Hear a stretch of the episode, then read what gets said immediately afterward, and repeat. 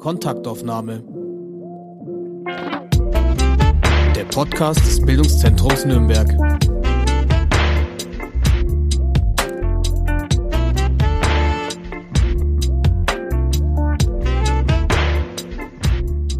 Eine neue Folge der Kontaktaufnahme ist da.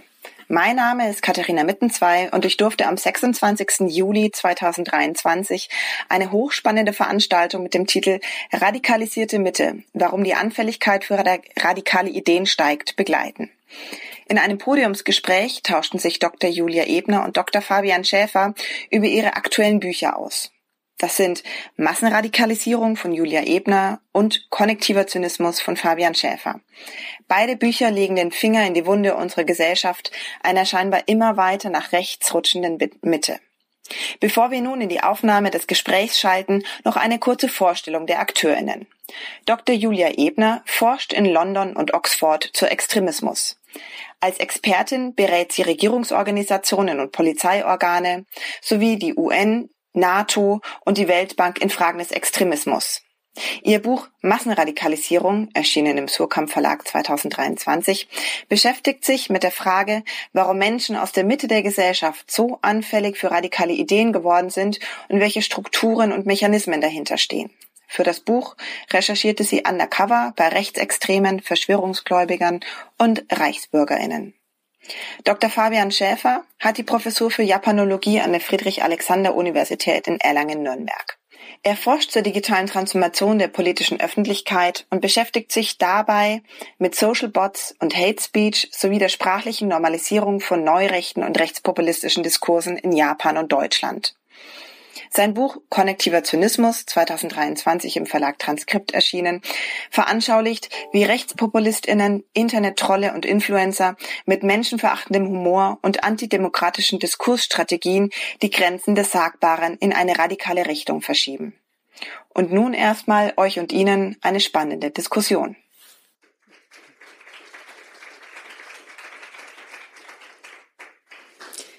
Ja, vielen herzlichen Dank für die, für die schöne Vorstellung und danke, dass Sie heute alle gekommen sind. Äh, schönen guten Abend. Ich werde ein paar Worte zuerst sagen zur, zur Entstehungsgeschichte von diesem letzten Buch von Massenradikalisierung, meinem dritten Buch. Und dann werde ich Fabian das Wort überlassen, der das Gleiche tun wird. Und wir werden dann ins Gespräch kommen und dann auch natürlich Fragen aus dem Publikum entgegennehmen. Wenn es dazwischen ganz wichtige Verständnisfragen gibt, können Sie uns auch einfach ein Handzeichen geben. Ich habe vor mittlerweile drei Jahren das Buch Radikalisierungsmaschinen veröffentlicht, vier Jahre mittlerweile sogar schon, äh, und habe in diesem Buch mich vor allem mit Randphänomenen beschäftigt, mit extremistischen Gruppierungen, die damals noch sehr stark in den dunkelsten Ecken des Internets zu finden waren und äh, vielleicht ja geheime äh, Treffen in Airbnbs veranstaltet haben und ich bin dafür schon undercover gegangen mit zum Beispiel dschihadistischen Gruppen, IS-Hackergruppen, äh, auch Dschihad-Brautgruppen und auch rechtsextremistischen Gruppen, wie zum Beispiel Neonazi-Bewegungen und die Identität der identitären Bewegung und war auch bei Verschwörungstheoretiker-Communities, wie zum Beispiel QAnon. Ich sage dann gleich ein paar Worte zu der Bewegung. Aber Damals war es auf jeden Fall so, dass das noch wirklich sehr stark ein Randphänomen war.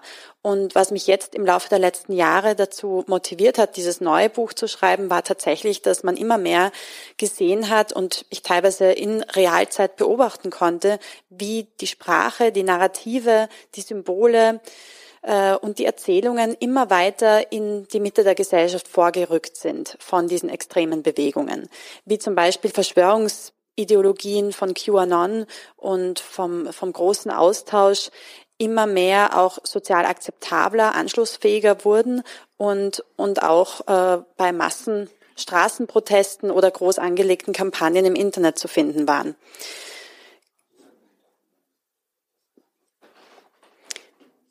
Hm, kein Problem. Ein großer Wendepunkt für mich war, als ich als ich 2021 mehr oder weniger live mitverfolgen konnte, wie sich QAnon-Anhänger und Verschwörungstheoretiker in den USA zum Sturm auf das Kapitol verabredeten. Also man hat hier schon im Vorfeld vom Sturm auf das Kapitol, und das untersuche ich auch gleich im Eingangskapitel vom Buch, gesehen, wie da die Gespräche in den Chats ablaufen. Also dass das fast eine, eine, eine soziale Komponente auch hatte, wo Menschen sich zum ersten Mal in echt treffen wollten, wo alle aufgeregt waren, sich schon, äh, das, sich schon Zimmer im, im Trump-Hotel gebucht hatten und, und vor allem radikale Pro-Trump-Anhänger, äh, die zum Beispiel an, an, auch an, an, an Wahlbetrugsnarrative glaubten, sich hier zuerst online abgesprochen haben, aber diese Worte dann auch in Taten umwandeln wollten und auch wirklich in der Realität ein Zeichen setzen wollten. Und da haben auch Studien und Analysen ergeben, dass äh, viele dieser Randalierer bei diesem US-Sturm auf das Kapitol am 6. Jänner 2021 ganz durchschnittliche Amerikaner waren. Das waren keine Mitglieder von, von äh, extremistischen Bewegungen, von Neonazi-Gruppen oder Milizia-Bewegungen, sondern das waren ähm, einfach zum Teil Trump-Anhänger und, und ja, durchschnittliche BürgerInnen.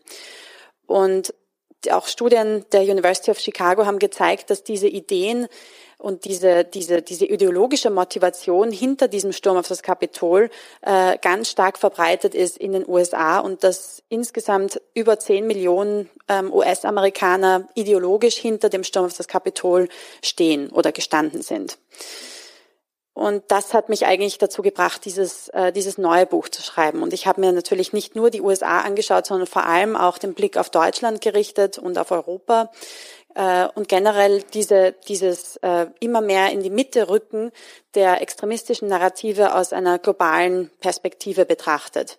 In Deutschland haben Studien ergeben, dass ähm, mittlerweile, äh, also die Konrad-Adenauer-Stiftung hat eine Studie herausgegeben, dass zehn Prozent der Deutschen mittlerweile reichsbürgernahe und antidemokratische Einstellungen haben. Und wir hatten natürlich auch in Deutschland den Vorfall schon vor dem Sturm auf das US-Kapitol mit dem versuchten Sturm auf den Reichstag und, und diverse, äh, ja auch Reichsbürgerplots, also zum Beispiel der groß angelegte Plot, wo, wo, die, wo das Ziel es war, die Regierung zu stürzen, auch wenn das nicht erfolgreich war. Es gibt trotzdem Anzeichen, dass es hier ein wirklich gravierendes Problem auch für unsere Demokratie gibt und eine gravierende Bedrohung.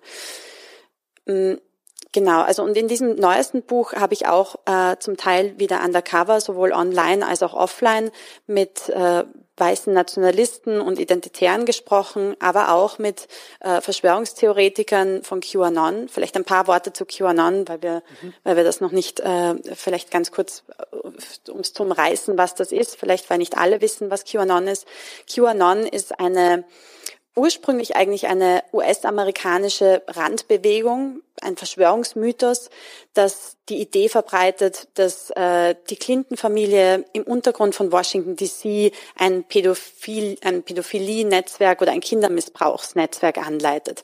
Das war so der Ursprung von QAnon 2017.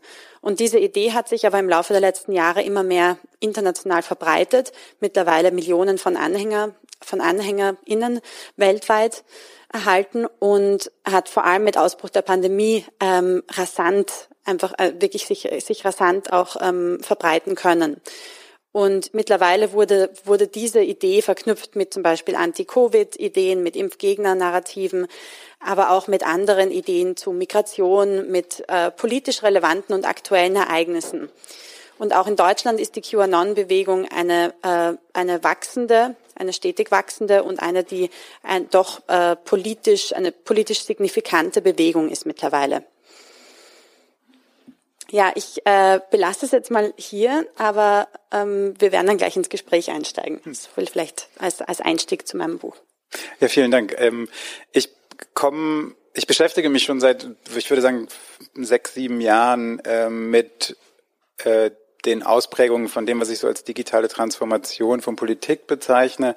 Ähm, und damit meine ich vor allen Dingen, äh, wie sich Sprache verändert hat. Also wie bestimmte Begriffe in die Alltagssprache ähm, eingesickert sind. Du hast ähm, den Begriff des großen Austausches genannt. Das ist ein Begriff, den wir vielleicht auch gleich kurz erklären können, weil der ist sehr oder daran lässt sich sehr, sehr gut ähm, verstehen, was damit eigentlich gemeint ist und was auch das Problem äh, daran ist und ähm, wie diese, wie diese Begriffe, hinter denen sich eine bestimmte Ideologie verbirgt, die aber nicht offensichtlich ist, also keine offensichtlich rechtsextremistischen Begriffe sind, die aber eine sehr, sehr menschenfeindliche Ideologie in sich tragen, wie die sich über die Alltagssprache ausbreiten, ähm, über unterschiedliche Medien äh, und dann auch in den politischen Diskurs einsickern. Ne? Also wir haben in Deutschland äh, die AfD als eine rechtspopulistische Partei auf nationalem Niveau und die verwendet solche Begriffe in ihrem politischen Programm, aber auch im politischen Diskurs. Und ich mache das also ähm, äh, wir haben gehört, ich bin eigentlich beruflich Japanologe. Ich mache das vergleichend, also ich beschäftige mich mit diesen Prozessen der Ausbreitung von ähm, dieser, die, die, diesen Begriffen, diesen Sprachen, Chiffren oder Codes kann man vielleicht auch nennen, in Japan, in Deutschland und in den USA. Und ich vergleiche das. Das heißt, ich habe von Anfang an so eine äh, internationale Perspektive darauf. Und da habe ich sehr, sehr schnell gemerkt, dass diese Prozesse eigentlich überall ablaufen. In den meisten äh, demokratischen äh, ähm, Ländern, Kulturen finden wir solche Entwicklungen. Und die sind natürlich nicht sprachlich immer eins zu eins äh, die gleichen. Also den Begriff des großen Austausches, den gibt es in Japan so verbreitet nicht. Aber es sind ähnliche Strukturen, die dahinter stecken. Es sind ähnliche Akteure, Akteurinnen, also vor allen Dingen Rechtspopulistinnen, ähm, aber auch bestimmte ähm, Internet-Sub-Communities, die zum Beispiel der Gamer-Kultur nahestehen, ähm, wo sich ähnliche Mechanismen finden, wo also ne, mit, mit Sprache versucht wird, ähm, die Kultur, die, Alter, die, die Alltagssprache und dann im, im längeren, äh, ähm, äh, in einem länger, längerfristig auch die Politik zu verändern. Äh, und das war da, das war das Anliegen, dieses Buch, Buch zu schreiben. Und das äh, Problem, was ich immer gesehen habe, ist, und ich glaube, das ist auch, warum wir von Mitte reden und Radikalisierung der Mitte, ähm, ist, dass der Begriff des Rechtsextremismus oder des Faschismus findet man auch äh, gerne darauf nicht zutrifft, weil er bestimmte Bedingungen nicht erfüllt, die wir als faschistisch oder rechtsextremistisch definieren würden. Also in Deutschland Sprache, ähm, die dem Nationalsozialismus entstammt, ähm, ist eindeutig als rechtsextrem äh, identifizierbar. Was machen wir mit solchen Begriffen wie der große Austausch, die sozusagen nur was verklausulieren, ähm, aber eigentlich eine menschenfeindliche Ausländerpolitik, Ausländerinnenpolitik äh, fordern oder beinhalten, umfassen. Ähm, und dieses Spektrum, was sozusagen nicht extrem rechts ist, auch nicht extrem links ist, wie, wie bezeichne ich das, wenn ich das nicht als faschistisch bezeichne? Und ähm, ich bin dann mit dem, mit dem Begriff des Zynismus, aber da können wir gleich noch drüber äh, äh reden, dahergekommen und versuche eine zynische Haltung zu beschreiben, die sich meines Erachtens sehr, sehr stark ausgeprägt hat und sich in unterschiedlichen Kulturen, aber auch im politischen Diskurs finden lässt. Und das Buch selbst ist eigentlich so entstanden, ähm, dass ich äh, die irgendwie ich sehr sehr viel gelesen habe und es gibt sehr sehr viele Bücher, die sich mit diesen Subkulturen beschäftigen, die sich mit ähm, Gaming-Kulturen, die irgendwie sehr toxisch maskulinistisch sind, beschäftigen. Es gibt sehr sehr viele gute Bücher über Rechtspopulismus ähm, und äh, es gibt sehr sehr viele Bücher darüber, was soziale Medien sind. Und ich in dem Buch eigentlich versuche, diese drei Dinge zusammenzudenken. Also ich will äh, untersuchen, was hat das, was wir heute in der Politik sehen, mit sozialen Medien zu tun. Bei Trump hat man das sehr, sehr deutlich gesehen. Der war sehr geschickt darin, diese sozialen Medien einzusetzen. Was hat das mit einem kulturellen Wandel zu tun? Also wie verändern sich Subkulturen im Internet? Ähm, äh, und was hat das Ganze mit Politik zu tun? Und diese drei Dinge will ich irgendwie zusammendenken. Und ich glaube, dass ich dafür diesen Begriff des Zynismus äh, äh benötige. Äh, daher ist er auch im Titel. Das ist ein Begriff, der, glaube ich, in der Alltagssprache gebraucht wird, aber der vielleicht definitionswürdig oder äh, notwendig ist, den zu, zu definieren. Ja, das war das war das Anliegen, äh, sozusagen, warum ich dieses Buch geschrieben habe, weil ich irgendwie eine Lücke äh, vermutet habe, ähm, sowas wie eine Begrifflichkeit zu finden, wie wir das beschreiben, was wir beobachten und was du auch in deinen äh, mhm. Büchern beschrieben hast. Das ist, ist total spannend. Vielleicht um gleich hier anzusetzen, ähm, kannst du eine, eine kurze Erklärung geben, wie dieser Begriff des konnektiven Zynismus, wie du auf den gekommen bist und was der genau aussagt? Also stecken, also das Buch hat einen komplizierten Titel mit zwei Wörtern, die eigentlich niemand auf Anhieb versteht. Und wenn ich äh, jetzt das Buch nochmal schreiben würde oder einen neuen Titel geben würde, hätte das vielleicht einen ganz anderen Titel, einen vielleicht eingängigeren Titel. Aber mir war es eigentlich wichtig, dass diese beiden Begriffe da sind, weil ich glaube, die sagen, versuchen, oder es ist der, mein Versuch, damit was Wichtiges äh, auszusagen.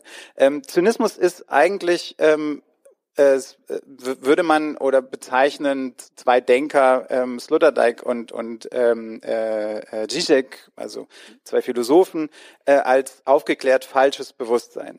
hört sich total paradox an, ist eigentlich auch paradox. Und wenn man jetzt ähm, sich anschaut, was ist denn ein aufgeklärtes falsches Bewusstsein, dann ist es eigentlich heruntergebrochen ein Mensch oder eine Person, eine Haltung, die weiß, dass sie was Falsches tut, aber es trotzdem tut. Mhm. Ähm, und ich glaube, es gibt so einen Alltagszynismus, das ist vielleicht eine Krankheit des, der spätkapitalistischen Moderne, in, in, der wir leben. Also wir haben Handys und die kommen aus China und wir sind uns darüber klar, dass die unter fragwürdigen Bedingungen hergestellt werden. Wir setzen uns in ein Flugzeug, um in, den Urlaub zu fliegen und wir wissen, dass das zum Klimawandel beiträgt. Also wir leben sozusagen in so einer konstant zynischen Haltung in unserer eigenen, in unserem eigenen Leben. Aber ich glaube, das ist nicht das, was ich mit Zynismus meine, weil ich glaube, richtig zynisch wird, also der ist eigentlich, man kommt man kann nicht die Welt auf einmal ändern, also zu einer gewissen Art gehört das zu unserem heutigen Leben dazu. Aber wenn es wirklich zynisch wird, ist, wenn Dinge, äh, wenn PolitikerInnen Dinge sagen, ähm, in vollem Bewusstsein, dass sie damit Schaden anrichten, im vollen Bewusstsein, dass sie damit die Demokratie destabilisieren und sie das nur zu ihren eigenen Zwecken tun. Ähm, und, und genauso ist es ähm, zynisch im Internet äh, antisemitische feminist, antifeministische, sexistische Witze zu machen und man weiß, dass es eigentlich ein, äh, ein, ein sexistischer, rassistischer Witz ist und aber sich so eine Kultur entwickelt hat im Internet, die wir heute beobachten können. Man kann, glaube ich, inzwischen Dinge sagen, die man früher nicht mehr unsanktioniert, die man früher nicht hätte unsanktioniert sagen können. Mhm. Äh, dass das sozusagen auch eine Art ist, die, die das Internet mit sich gebracht hat als Kultur. Also eine zynische Kultur, einen zynischen Humor. Ja. Und ähm, ich glaube, und daran schließt dann auch der Begriff der Konnektivität an. Aber vielleicht fangen wir mit dem der Massenradikalisierung an. Vielleicht hat das irgendwie, können wir das verbinden mit, mit dieser ja. Haltung, mit dieser Ambiguität, die sich in dem Zynismus zeigt. Ja, ich denke schon, es ist ja interessant, dass viele der Online-Subkulturen, die ursprünglich gar nicht so politisch waren, wahrscheinlich in die Richtung, also immer zynischer geworden sind. Ich hätte gesagt, immer radikalisierter auch geworden sind im Laufe der letzten Jahre. Also gerade bei diesen Hobby-Communities wie ähm, auf, auf Imageboards wie 4chan und so weiter, ähm, Anime-Liebhaber oder, oder die äh, Video Videospiel-Subkultur äh, im Internet, da, da ist schon sehr vieles an, wahrscheinlich an diesem Zynismus auch entstanden, an eigentlich dieser politischen Inkorrektheit ähm, und, und dem Wunsch, Tabus zu brechen. Und um diese Tabus zu brechen, wurden dann immer mehr politisch in, inkorrekte Scherze gemacht und das natürlich dann zum Teil schon auf Kosten von Minderheiten und auf Kosten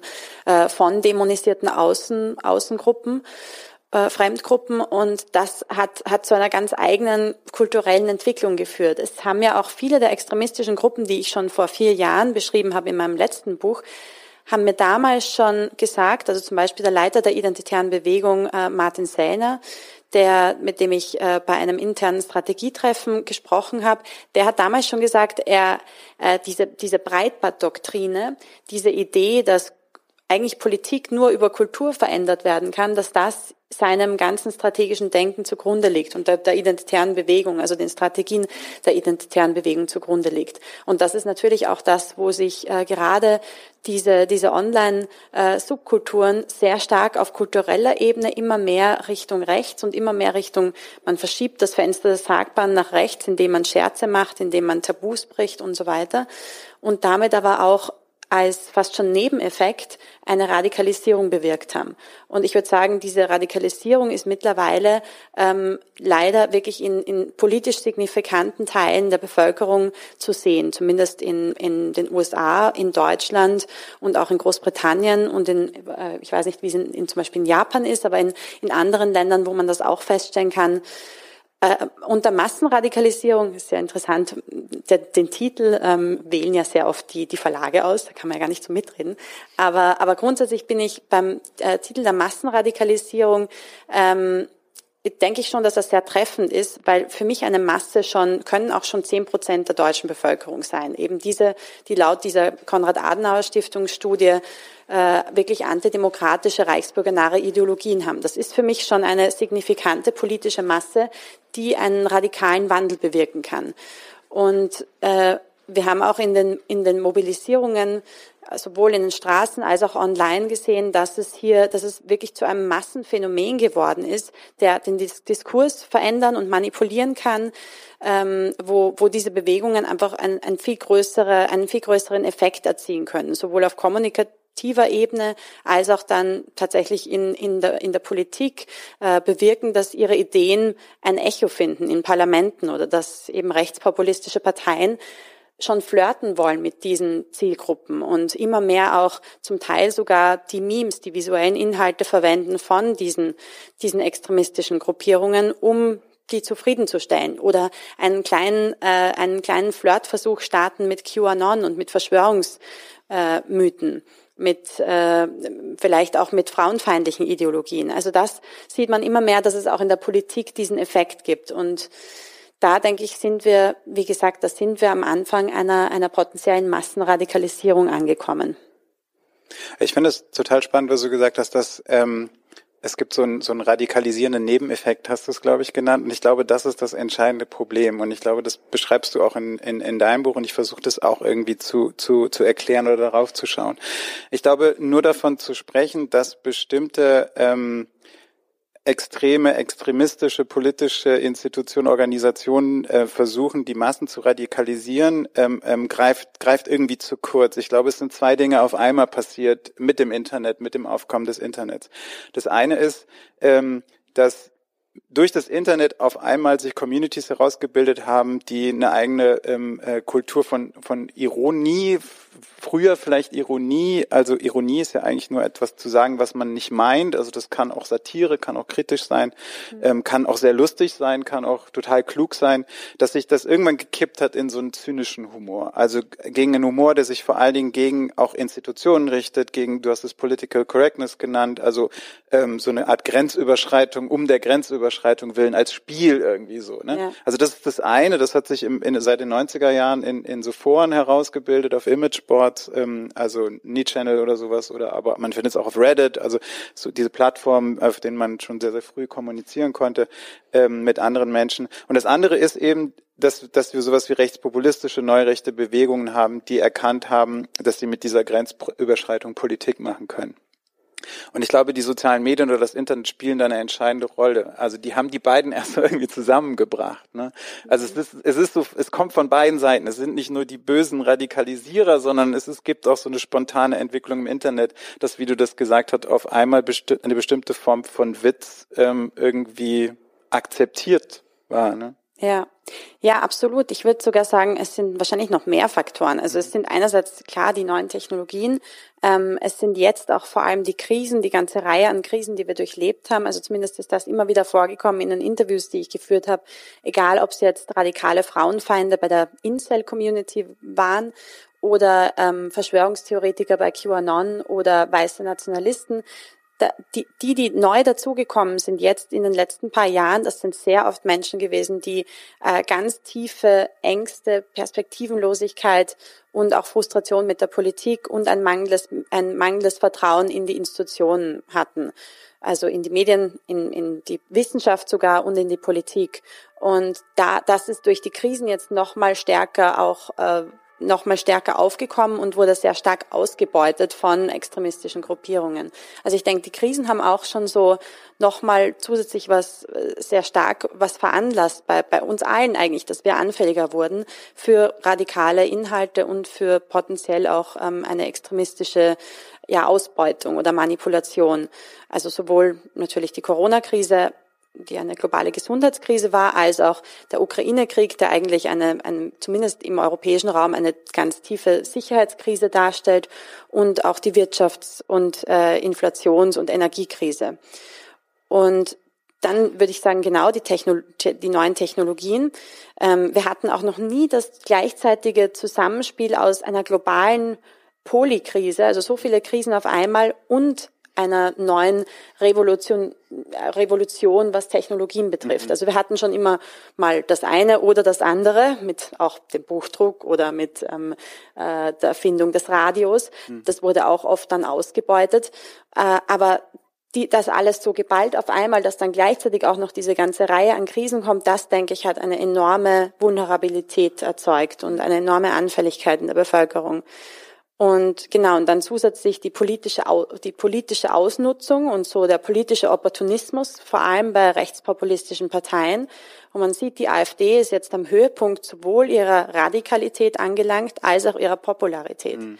das ist was, was eigentlich schon allein, wenn man sich anschaut, wie stark sich die AfD-Rhetorik radikalisiert hat und eben immer mehr auch große, großen Austausch, QAnon-Ideen und so weiter einbettet und dieses, dieses ganz tiefe Misstrauen in die Institutionen weiter füttert, das ist schon erstaunlich, dass sie damit so erfolgreich sind und auch jetzt eben in den Umfragen so hoch äh, dabei sind und eigentlich auch den Höhepunkt in ihrer Popularität erreicht haben.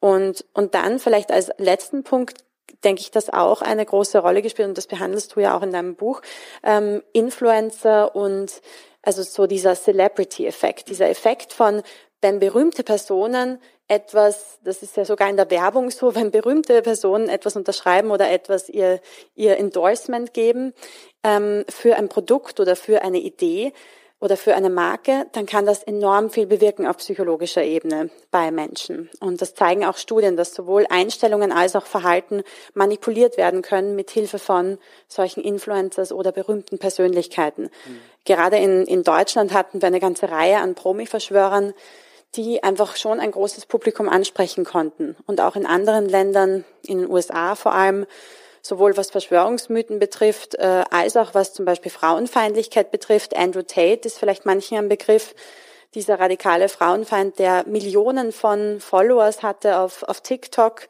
vor allem in den jüngsten Generationen sehr gut angekommen ist, wo dann sogar mir Lehrerinnen und Lehrer auch in Deutschland und in Großbritannien erzählt haben, dass immer mehr Kinder in ihren Schulen, immer mehr junge äh, junge Buben, vor allem jung, Jungen, vor allem in den, Kur in den Klassen Vergewaltigung verharmlosen und auch angeben, Fans zu sein von diesem, von diesem Andrew Tate.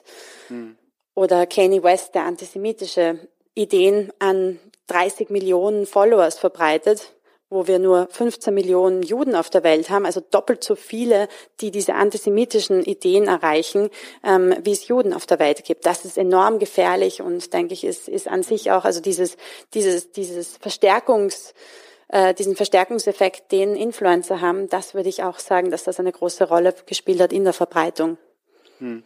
Ich glaube, da spielt die, die technologische oder die, die Architektur, die Art und Weise, wie diese sozialen Medien eine wichtige Rolle, die man vielleicht noch ein bisschen erklären muss. Ähm, weil es gibt solche berühmten Influencerinnen und Influencer eigentlich nur, weil es soziale Medien gibt. Gut, das ist jetzt relativ klar. Ähm, aber es gibt sie aber vor allen Dingen deswegen, weil sich ähm, bestimmter Content, also ein bestimmter Inhalt, man spricht von monetarisieren, also zu Geld machen lässt.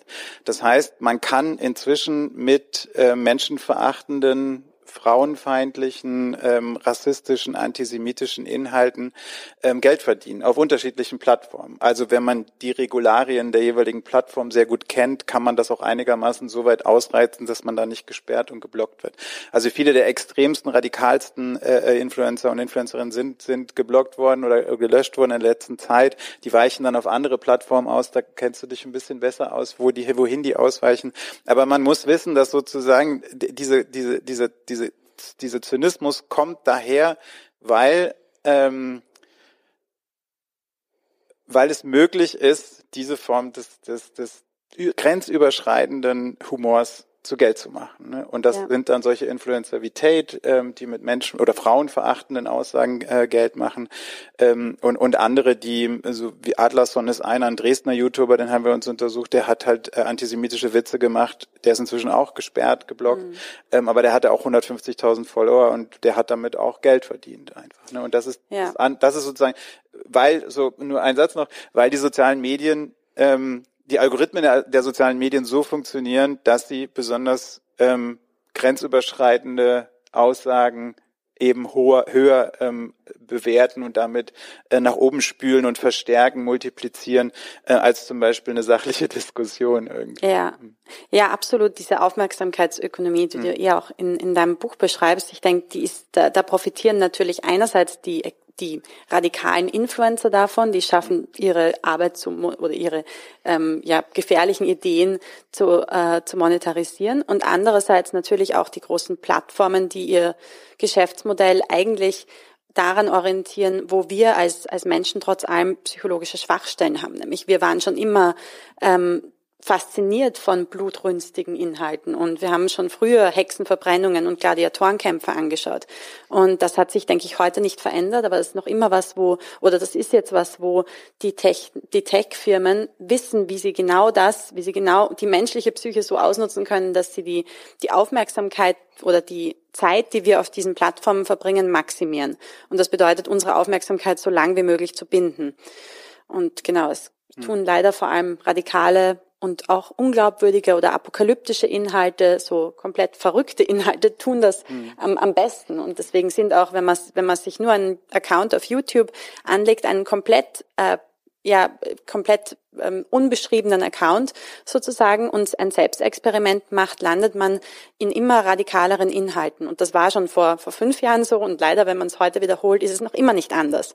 Obwohl mittlerweile sehr viel Kritik gegen diese großen Tech-Plattformen ähm, vorgedrungen ist, natürlich sowohl aus, aus, also auf zivilgesellschaftlicher Ebene als auch von Seiten der Politik. Aber das Einzige, was sich getan hat, ist, dass auf vielen der großen Plattformen, also sowohl Google, Google als auch Meta-Plattformen, jetzt Inhalte entfernt werden, die extremistisch oder, oder gefährlich sind und äh, Accounts gelöscht werden. Aber weiterhin diese algorithmische, die, die algorithmische Grundvoraussetzung, an der hat sich nichts verändert, weil das das Businessmodell ist oder weil das ja zu tief in das Geschäftsmodell eingreifen würde. Gut, und jetzt mit Elon Musks Twitter-Übernahme haben wir auch ein, ein Rückgängigmachen von vielen der Fortschritten gesehen, selbst was das Entfernen von Inhalten und von, von Nutzern oder Accounts betrifft. Mhm.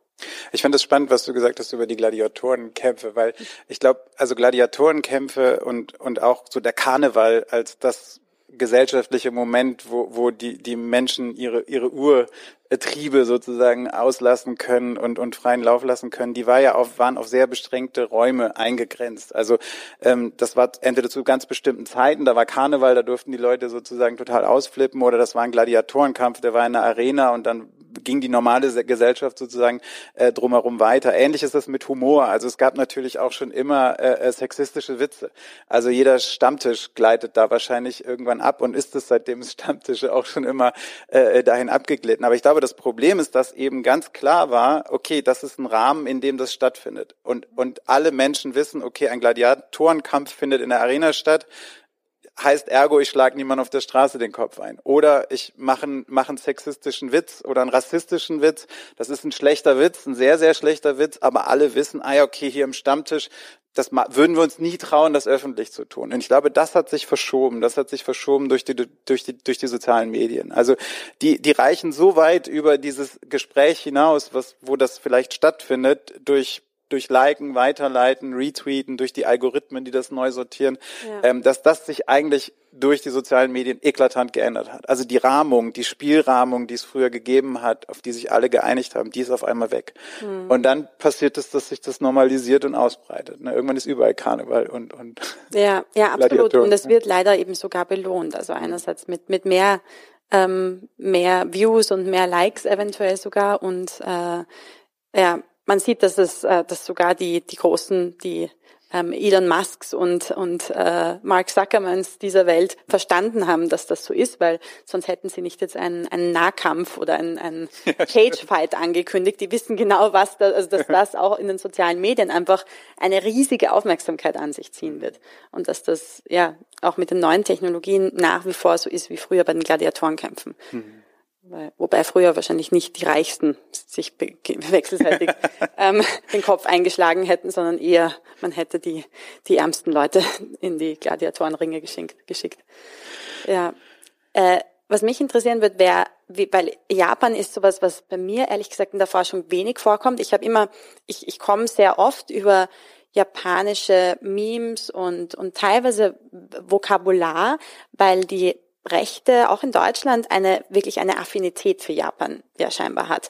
Und irgendwie ich weiß auch nicht genau woher das kommt. Ich habe das Gefühl dass es weil es vielleicht ein sehr homogenes ethnisch homogenes Land ist und weil es doch sehr nationalistisch auch ist mit ähm, mit Shinzo Abe. Und aber ich frage mich was was ist da so dein Einblick? Wie ist es in der japanischen Gesellschaft? Gibt es da auch sowas wie eben QAnon oder oder andere ähm, Verschwörungsmythen oder extremistische Ideologien? Also QAnon ist, ähm, und ich kann das nicht mit Zahlen belegen, aber äh, ähm, ich habe in deinem Buch gelesen, dass QAnon die größte äh, Community in Deutschland als zweite nach den USA hat und ich würde fast mal vermuten, dass Japan die dritte hat. Mhm. Äh, das interessant und es gibt auch Pro-Trumpismus in Japan, wo man sich auch fragen würde, wie kommt das dahin und wo kommt das her? Und das hat, glaube ich, auch ähnlich wie in den USA mit einem Spiel angefangen. Also dem Trump toll zu finden, war jetzt irgendwie eher sowas, was man als Witz gesagt hat und dann hat sich das verselbstständigt und ähnlich ist es mit QAnon und den Verschwörungs äh, ähm, äh, die so da dranhängen. Aber es gibt es gibt noch was viel gefährlicheres und das da gibt es ein zwei journalistische Arbeiten zu. Ähm, die Falun Gong hat auch den größten ähm, äh, pro-trumpistischen, also diese chinesische äh, ähm, äh, Sekte, die international, also in China ist sie, ähm, glaube ich, verboten ne? und sie ist dann in allen in, in allen äh, chinesischen Communities weltweit aktiv. Ähm, die haben auf einmal über ihre sozialen Medien, also YouTube und so weiter, pro-trumpistisches, rechtspopulistisches äh, ähm, äh, Inhalte verbreitet. Und niemand hat so richtig verstanden, warum die das tun. Und ähm, also meine meine These ist und das ist auch die These der, der, dieses, dieses Journalisten, der das geschrieben hat, ist glaube ich in der New York Times äh, erschienen. Ähm, er sagt sozusagen: Erstmal gibt es eine große Nähe zwischen Verschwörungstheorien und und und religiöser Esoterik. Also wer sozusagen an Esoterisches glaubt, glaubt auch an an äh, die die äh, die Geschichte mit mit ähm, Hillary Clinton, die du erzählt hast. Äh, das heißt, da ist sozusagen eine gewisse Mentalität da, Dinge zu glauben, die die verschwörerisch sind, die die überirdisch, außerirdisch buddhistisch oder sonst was sind.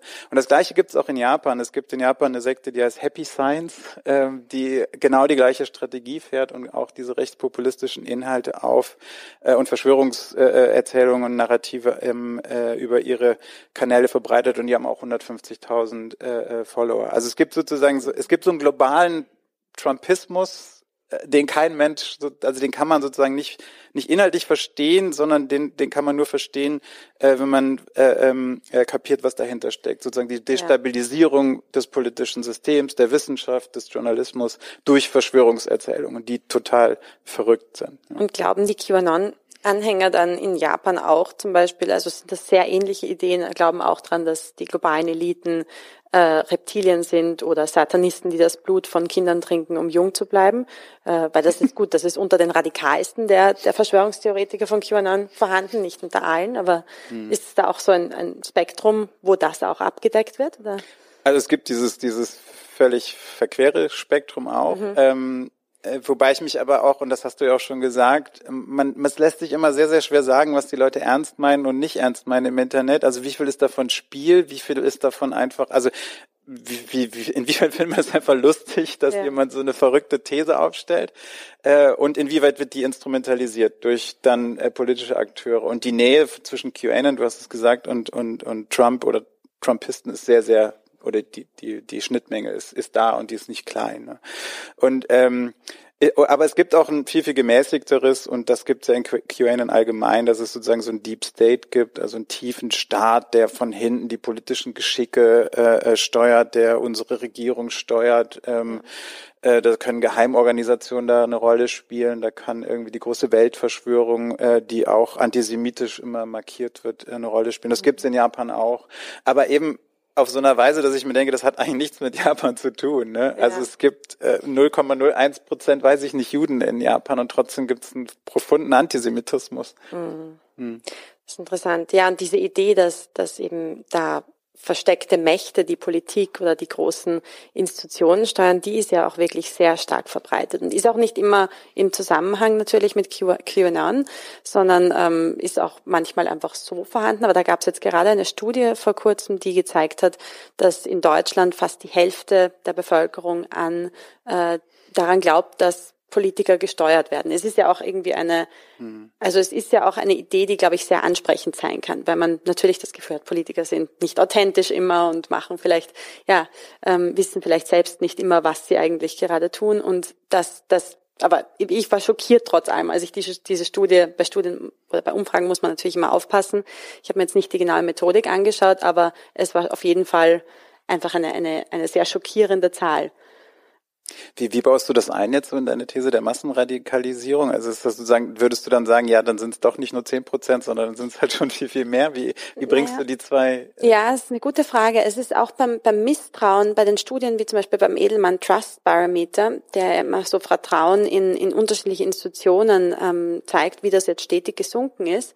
Äh, das sind zum Teil ja trotz allem ähm, diese Misstrauenserklärung gegenüber den Institutionen oder gegenüber der Politik, würde ich sagen, ebnet so die, die, die Grund, die, die, die Grundanf oder bereitet den Weg vor für dann weitere Verschwörungsmythen. Also ich denke, das ist noch nicht unbedingt diese Menschen, die da jetzt das in dieser Umfrage angegeben haben, dass sie glauben, die Politik sei gesteuert von außen. Das denke ich, ist noch nicht immer notwendigerweise extremistisch oder, oder sogar ideologisch radikal, sondern das kann auch ein, einfach ein ganz grundsätzliches Misstrauen sein. Aber natürlich lässt sich das dann viel leichter ausbeuten und in eine Richtung drehen von extremistischen Gruppierungen oder Verschwörungstheoretikern, die jetzt, und da, also das denke ich ist, ist, ist so der Grund, ist die Grundthese auch des Buches, die jetzt einfach ähm, es, die jetzt es viel einfacher haben oder viel, viel leichter seit Ausbruch von Covid und in den letzten Jahren ähm, haben sie es einfach viel leichter, große Teile der Bevölkerung zu radikalisieren. Und ich denke schon, dass diese Umfragewerte auch da äh, zeigen, wie groß die Anfälligkeit ist und auch die, die Werte beim Edelmann Trust Barometer, die eben zeigen, dass das Misstrauen in ähm, Politik, in Medien und sogar in die Wissenschaft und in NGOs stark äh, gesunken ist oder generell einfach niedrig ist im gesamten, eigentlich auf internationaler Ebene, äh, aber auch vor allem im europäischen Raum. Und das eigentlich das einzige, das war interessant, der einzige, ähm, sozusagen die einzige Institution, in die noch ein Vertrauen relativ stark hoch vorhanden ist, ist der Privatsektor beziehungsweise der eigene Arbeitgeber. Das heißt, da besteht eigentlich eine große Verantwortung auch für, für Firmen im, im Privatsektor, hier eventuell vielleicht auch präventativ mehr zu tun oder sich mehr einzubringen, gerade auch was, was die Resilienz betrifft hm. äh, gegenüber extremistischen Ideen was sehr interessant ist, weil sich hier Privatunternehmen ähm, noch kaum einbringen. Wir haben jetzt beim Institute for Strategic Dialogue, bei dem ich arbeite, eine Initiative, den Business Council for Democracy, wo wir mit Unternehmen zusammenarbeiten und zum Beispiel so Digitalkompetenzen vermitteln und mit und, und an die auch dann, also wo die ähm, Unternehmen dann als Multiplikatoren auch agieren und das an ihre an ihre Arbeitgeber weitergeben und so äh, auch ja eben Digitalkenntnisse und auch wie wie unterscheidet man Desinformation von faktisch korrekten Informationen und so weiter diese Themen behandelt werden. Hm. Ähm, wir können gleich noch kurz über Gegenstrategien, glaube ich, reden, mhm. weil das ist auch ein, ein, das letzte Kapitel in deinem Buch. Das ist in dem anderen Buch, in dem Radikalisierungsmaschinen auch schon drin gewesen. Ähm, ich vielleicht ähm, ich würde gerne ein Beispiel kurz erläutern, weil wir reden jetzt doch immer über ähm, den sehr, sehr, sage ich mal, äh, ex extremen radikalen Teil dessen, was wir beobachten, also Verschwörungstheorien. Ähm, wir reden über sozusagen rechts, rechts, äh, ähm, äh, rechtsextremistische Radikalisierung in der Mitte und so weiter. Ich, ich habe in unserer Forschung haben wir uns bei uns ein Beispiel angeguckt, was total harmlos erscheint, woran man aber, glaube ich, sehr, sehr gut zeigen kann, ähm, wie Politik, politische Institutionen, politische Persönlichkeiten, Personen destabilisiert werden können. Ähm, es gibt den, den Begriff äh, oder die, die zusammen oder die sehr, sehr oft inzwischen gemeinsam, den gemeinsam genannten Ausdruck Frau Merkel. Mhm. Ähm, dem, der geht uns inzwischen, glaube ich, sehr, sehr, sehr, sehr äh, ähm, äh, gängig über die Lippen. Ähm, wenn man aber mal schaut, wie männliche Bundeskanzler angesprochen wurden, in den Massenmedien, aber auch im Internet, dann war das nicht äh, Herr Schröder, dann war das nicht Herr Kohl, sondern das war immer Kanzler Kohl und Kanzler Schröder. Ähm, also dieser Begriff Frau Merkel stammt ja eigentlich eher so aus dem Pegida-Spektrum. Also der wurde sehr, sehr stark, sehr, sehr häufig benutzt äh, von Pegida-Anhängern und Anhängerinnen, um äh, sozusagen Frau Merkel zu adressieren. Jetzt nicht als Bundeskanzlerin, sondern als Mutti Merkel oder was es da alles mhm. gab. Also ähm, sie erstmal auf ihr Frausein zurückzuwerfen und nicht auf ihr politisches Amt. Ähm, und dieser Begriff, der ist inzwischen, äh, den findet man, oder die, die, die Bezeichnung der Bundeskanzlerin oder der ehemaligen Bundeskanzlerin als Frau Merkel äh, findet sich inzwischen inzwischen auch in den Massenmedien. Das passiert äh, sogar eine Anne Will in einer Talkshow, dass sie das sozusagen reproduziert, dass sie sagt Frau Merkel anstatt Bundeskanzlerin Merkel. Und ich glaube, was da passiert, ist nicht nur, dass Frau Merkel nur als Frau angesprochen wird, sondern sie wird auch dazu, dadurch wird gleichzeitig das Amt irgendwie entwertet. Ne? Also es wird, Frau Merkel ist zu einem Schimpfwort äh, geworden wird auch lustig benutzt. Das findet man auch sozusagen, ja. findet man Memes, die so funktionieren. Und so funktioniert aber sozusagen die Normalisierung einer, einer Anrede für eine Politikerin. Äh, und ich glaube, daran kann man das sehr gut sehen, wie sich eine sehr, sehr harmlose äh, Bezeichnung sozusagen in die Sprache eingeschlichen hat, die aber aus einem sehr, sehr extremen, äh, aus einer sehr extremen Ecke der Pegida-Ecke stammt irgendwie. Mhm. Ist auch so deine Beobachtung, dass also wo sind die, wo ist das, wo ist das nicht eindeutige, wo ist sozusagen das nicht nicht sehr einfach als verschwörungstheoretisch markierbare, vielleicht ein Beispiel aus den USA oder aus, aus ja, ja, es ist spannend, weil es sowohl bei sprachlichen als auch bei Bildinhalten natürlich einige Beispiele gibt. Also zum Beispiel aus der Incel-Community, was jetzt total trendet, überall und in den sozialen Medien, vor allem die, den Kanälen, die eher die jüngeren Generationen verwenden, auf TikTok und so, ist das Sigma-Male-Meme, das eigentlich aus dieser sehr radikalen frauenfeindlichen Szene kommt. Und das ist so, das stellt so die Idee dar, das so dagegen ähm, ein bisschen ähnlich zu sehen wie Alpha-Male, der so der, der Gruppenanführer ähm, Mann den Gruppenanführer Mann darstellt, der so das ultimative, ähm, ja, weiß nicht, das, das Ziel jedes Mannes sollte es sein, ein Alpha-Mann zu werden, so, so laut der, der frauenfeindlichen Communities online. Und Sigma Male ist aber jetzt eine Alternative dazu. Das sind Männer, die die auch, ähm, die, die eigentlich Einzelgänger sind, denen Frauen komplett egal sind. Und daraus wurde so ein Meme, also ein, ein visueller Inhalt, der viral gegangen ist und der jetzt überall auftaucht. Und die wenigsten wissen wahrscheinlich, dass das diese Ursprünge hat in diesen sehr frauenfeindlichen Subkulturen. Äh, ähnlich verhält sich es auch mit einigen Begriffen in der Sprache, die auf jeden Fall entweder verdreht wurden und jetzt komplett ähm, und zum Teil jetzt komplett eine negative Assoziation haben, wie zum Beispiel Multikulti oder selbst der Begriff der Diversität, der jetzt immer wieder so ein Fragezeichen hervorruft bei vielen oder selbst Feminismus, weil das einfach wiederholt mit negativen äh, Zusammenhängen verbunden wurde oder mit negativen Ereignissen auch in Verbindung gebracht wurde. Ich kann mich erinnern, als ein Rechtsextremist in, in Großbritannien nach der, dem Angriff, dem dschihadistischen Angriff auf die Westminster Bridge, äh, das war Tommy Robinson, der Rechtsextremist Tommy Robinson, sich vor die Westminster Bridge danach dann gestellt hat und einfach immer wieder wiederholt hat, Diversity, Diversität, Diversität hat uns hier umgebracht und ist das, ist schuld an diesen Terroranschlägen. Und damit ist dieser Begriff der Diversität total natürlich negativ annotiert gewesen bei, bei vielen Menschen. Ähm, und jetzt, und umgekehrt haben, wurden auch andere Begriffe komplett gekapert und auch missbraucht von rechtsextremistischen Gruppierungen oder, oder von Verschwörungstheoretikern. Zum Beispiel der Begriff der Freiheit, der Meinungsfreiheit oder der Begriff der Demokratie. Zum Teil sogar der Begriff von Frauenrechten. Was, also es sind ja sehr paradoxe Zusammenhänge dann sehr oft, weil mhm. ähm, zum Beispiel Einschüchterungskampagnen oder Hasskampagnen durchgeführt werden unter dem Motto oder dem Vorwand der kompletten Freien Meinungsfreiheit, wobei natürlich dann die, die, die, die Opfer dieser Kampagne so weit eingeschüchtert werden, dass sie eigentlich mundtot gemacht werden. Also da ist das ist ein richtig paradoxes Verhältnis, weil hier kaum mehr, ähm, ja, weil man hier kaum mehr von Meinungsfreiheit sprechen kann oder antidemokratische Bewegungen mit dem Begriff der Demokratie arbeiten und in Wirklichkeit aber sehr autoritäre Einstellungen verbreiten wollen. Das könnte man in Japan übrigens auch beobachten, dass der Begriff der Freiheit sozusagen neu äh, definiert wurde, besonders während der, der äh, Corona-Pandemie. Und zwar ähm, wenn, wenn in diesen Bewegungen, in der, in der Impfgegnerbewegung, äh, Gegnerinnenbewegungen von Freiheit gesprochen wurde, dann ist da ja nie das, das äh, äh philosophische Konzept oder das politische Konzept äh, von Freiheit gemeint gewesen. Ne? Also ähm, ein, ein Begriff, der auch irgendwie umkämpft ist und der auch erkämpft wurde in der Aufklärung. Ne? Also Freiheit, ja. äh, wovon vor allen Dingen Freiheit äh, ähm, als, als gesellschaftliche Grundbedingung des Zusammenlebens und auch ähm, der politischen Äußerung, also Meinungsfreiheit.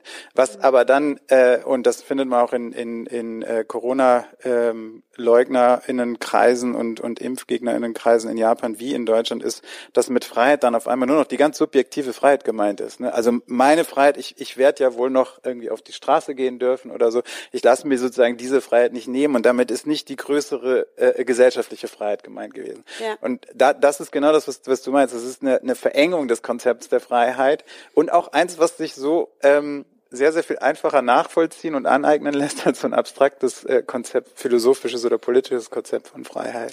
Absolut. Ich sehe das auch als enorm gefährlich. Also ich denke gerade jetzt in diesem Zeitalter, wir haben hier das, das Zitat übrigens von Manuel Kant, ähm, zum also der eigentlich zur Aufklärung, da ich, ich habe das Gefühl, wir sehen ein, fast schon ein Reversieren der Aufklärung. Und auch das Kapern dieser typisch aufklärerischen Begriffe ähm, das ist schon, also man sieht und nämlich auch sehr oft lese ich auch genau solche ähnlichen, also eigentlich fast schon Abwandlungen von diesem Kant-Zitat in QAnon-Gruppen. Man soll sich ja ähm, sapere aude, bediene dich deines Verstandes und und und sehe die die Welt, wie sie wirklich ist. Seh doch und nimm die Red Pill, auch diese diese ähm, diese Popkulturreferenz an den, Film Matrix, wo man endlich die Wahrheit, also wo diese Bewegungen behaupten, sie sind die einzigen, die die Wahrheit so sehen, wie sie ist. Und die Medien verschleiern alles nur und verdecken alles. Und die Wissenschaft sagt auch nicht die Wahrheit, die Studien sind alle gefälscht und so weiter. Und da sehen wir jetzt schon fast ein, also fast ein Rückkehren von ähm, ja von nicht mehr Ratio, sondern eher in Richtung Mythos, also vom oder vom Logos in Richtung Mythos. Also in der Aufklärung war es ja vom, vom Mythos zum Logos und jetzt sehen wir so ein Zurückkehren zum Mythos und das denke ich ist enorm gefährlich. Also ich würde sogar sagen, eventuell könnte das das, das, das der Anfang von einem digitalen Mittelalter sein, also indem wir zurückkehren in eine weniger evidenzbasierte Politik und eine mehr mythosbasierte ähm, ein mehr mythosbasiertes Zeitalter. Also wir sehen natürlich, dass die rasante Verbreitung eben von Verschwörungsmythen und von Falschmeldungen und Desinformation allgemein jetzt sich auch nochmal verschärfen wird, höchstwahrscheinlich mit dem neuen, mit der nächsten Revolution an KI-basierten Technologien, die auf uns wartet. Also äh, Text, also Text, äh, äh, na, textbasierte KI-Technologien als auch Image- oder bildbasierte ähm, KI-Technologien wie Deepfakes zum Beispiel mhm. und ChatGPT auf der Textebene. Mhm. Wie, wie siehst du vielleicht als letzte Frage? Und dann, glaube ich, sollten wir eh wahrscheinlich in wir die können, Diskussion also einsteigen. Wir, wir, ich hatte noch die Gegenstrategien mhm. mir gedacht, weil du damit schon angefangen hast, dass wir da vielleicht noch ja. kurz zwei Minütchen drüber reden. Du, du, also bei mir ist der Teil sehr, sehr knapp, weil ich mich nur auf diesen, diesen Teil beschränke, den ich auch im ersten Teil des Buches bes, be, be, äh, ähm, bespreche. Vielleicht sagst du, du hast schon zwei genannt, glaube ich, also sagen die, die Aufgabe der Tech-Firmen selbst. Ähm, äh, Medienkompetenz hast du genannt. Mhm. Ähm, ich habe vielleicht, das ist jetzt ein bisschen ähm, also dieser Ruf nach Medienkompetenz ist ein sehr, sehr alter Ruf, der ist so alt wie die Medien eigentlich. Ne? Und ja. ich frage mich immer, okay, das ist, der ist sehr, sehr leicht aufs, aufs, äh, ähm, äh, auf, den, auf, auf die Tagesordnung gebracht, aber wenn man sich dann anguckt, wie viel nicht Geld für Medienkompetenz ausgegeben wird in Schulen oder wie klein die Programme sind, äh, das auszubauen, dann ist man doch immer äh, ähm, erschrocken, wie wenig, die, wie oder wie schnell dieser Ruf verhallt irgendwie. Also was Absolut. sind noch für andere ich denke aber auch, dass der Begriff der Medienkompetenz viel zu eng gesehen wird, also auch im, im Bildungssystem viel zu wenig äh, in unterschiedliche Richtungen ausgebaut wird, weil es, es ist der Fokus jetzt mittlerweile schon relativ stark da auf, wie erkennt man Fake News von faktisch korrekten oder hochwertigen Informationsquellen und so weiter. Aber viel weniger beschäftigen sich SchülerInnen und auch digitale Migrantinnen, also die älteren Generationen, mit dem Thema, was machen diese neuen Technologien und was machen diese neuen Medien mit uns auf psychologischer Ebene? Was bewirken die in Gruppensettings? Was für Gruppendynamiken können die fördern? Wie kann, wie kann man manipuliert werden eventuell? Und auch was passiert auf gesamtgesellschaftlicher Ebene durch diese neuen Technologien? Da kommt ja eine Zusatz, das ist ja also ein, ein riesiger Faktor, der uns auf psychologischer Ebene ähm, so stark verändert, eben sowohl und, und auch auf soziologischer Ebene, dass das, denke ich, noch viel zu wenig ein Thema ist im Bildungssystem. Sich da auch zu wappnen vor eben potenzieller Ausbeutung und auch vor dem, was, was man selbst eventuell erfahren kann an jetzt sowohl Radikalisierung als auch betroffener zu sein von Hasskampagnen, als auch ganz einfach in eine komische Gruppendynamik reinzukommen, die plötzlich politisch wird oder die, obwohl es eigentlich nichts mit, wo man eigentlich glaubt, in einer Hobbygruppe gelandet zu sein und dann plötzlich wird das immer politischer und vielleicht sogar radikaler. Das sind Themen, mit denen, denke ich, noch viel zu wenig, ähm, ja, wo man viel zu wenig in der, im Bildungsbereich sieht. Vielleicht ein, einen Lösungsansatz habe ich auch schon genannt, der, der ähm, Privatunternehmen viel mehr involvieren sollte in das Ganze. Und einer, der mir wichtig ist in Bezug auf die, das, das letzte ähm, Thema, was ich jetzt, was ich, was ich genannt habe, in Bezug auf die neu, ganz neuen KI-basierten Technologien, man sieht, dass wir leider immer einen Schritt hinterher hinken, was die neuesten technologischen Entwicklungen betrifft. Und ich würde mir sehr stark wünschen von der Politik, dass wir jetzt vorausschauender auf diese KI-basierten Technologien blicken und auf das, was uns da erwartet an eventueller Ausbeutung durch Extremisten und durch, so auch durch staatliche Akteure natürlich, die vielleicht Europa destabilisieren wollen und auch Verschwörungsmythen weiter ankurbeln wollen, dass man hier bessere Safe by Design, also schon Schutzmechanismen zum Beispiel in ähm, kommerzielle Tech-Produkte einbaut. Jeder Drucker, kommerziell verfügbare Drucker, hat mittlerweile eine, eine Funktion, und das war eigentlich schon, ist schon relativ lang so eine Funktion integriert, die einen davon abhält, Sie haben es hoffentlich alle noch nie probiert, die einen davon abhält, Geldscheine zu kopieren oder Geldscheine zu drucken. Ich, ich, ich nehme jetzt mal an, das sind alle, das, das, hat noch niemand hier versucht, aber wenn man das versucht, dann wird dieser Drucker das nicht erlauben.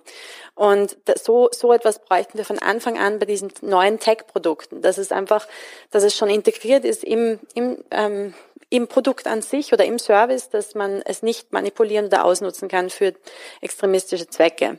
Ein Beispiel sind auch 3D-Drucker die jetzt immer wieder vorkamen bei der Planung und sogar Durchführung von Terroranschlägen, wo ähm, Menschen, wo die, die ähm, Terroristen dann ihre eigenen 3D-Waffen ausdrucken. Auch sowas. Es sollte nicht möglich sein, die Komponenten von einer Waffe auszudrucken. Es muss irgendwie möglich sein, dass zu diese, diese 3D-Drucker so zu, also diese, diesen Schutzmechanismus ein, so einzubauen, so zu integrieren, dass das einfach, dass, dass man da zumindest auch präventiv arbeiten kann.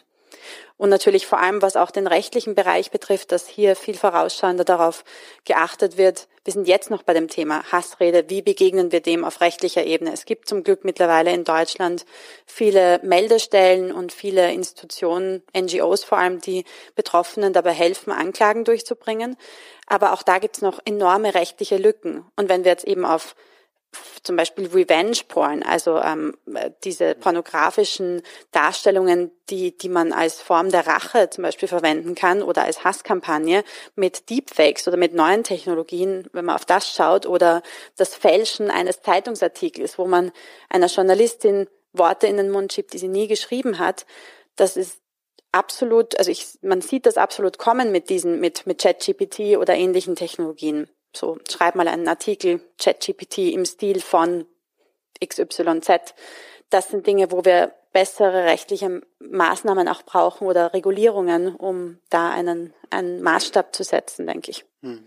Wie geht man mit Ängsten um? In den Interviews, die ich geführt habe, hatte ich oft Empathie oder sogar Sympathie für die, diese Ängste, die einer Radikalisierung zugrunde liegen oder die Ursprünge, aber konnte dann ähm, natürlich also die ideologischen oder die, die Lösungen, zu denen dann gegriffen wurde, ähm, nicht mehr nachvollziehen. Und das ist, ähm, da, aber es ist, denke ich, also mein, der Untertitel von meinem Buch heißt ja, wie die Mitte-Extremisten zum Opfer fällt. Und das war eigentlich, ist wahrscheinlich unglücklich gewählt, weil ich auch nicht Menschen eine Unmündigkeit äh, unterstellen will, sondern ich denke, wir sind ja trotz allem nach wie vor selbstbestimmt und sollten oder sollten selbstbestimmt und selbst reflektiert agieren und selbst für Ängste ähm, Lösungen finden, die nicht heißen, man macht ein Kreuzchen bei, bei der radikalsten aller Parteien, weil man einfach in eine komplett andere Richtung politisch gehen will oder einen radikalen Wandel braucht.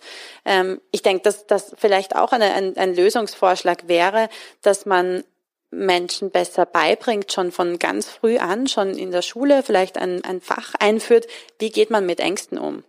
Was sind Coping-Strategien die gut funktionieren, was sind welche, die eventuell gefährlich sein können, weil man abdriften kann. Und weil diese Instrumentalisierung von Angst tatsächlich was ist, was, denke ich, womit wir viel zu wenig auch ähm, uns vertraut gemacht haben als, als Individuen und als Gesellschaft und wo wir vielleicht besser reflektieren müssen oder besser vielleicht von, von klein auf, also auch als Kinder schon verstehen müssen, wie könnten wir mit Ängsten umgehen.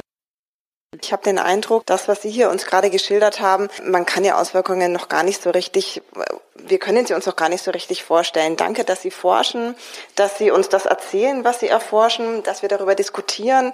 Das ist das Wertvolle, dass wir in der Diskussion bleiben und Bildungsveranstaltungen besuchen und bespielen. Herzlichen Dank, schön, dass ihr da wart. Dankeschön. Vielen Dank.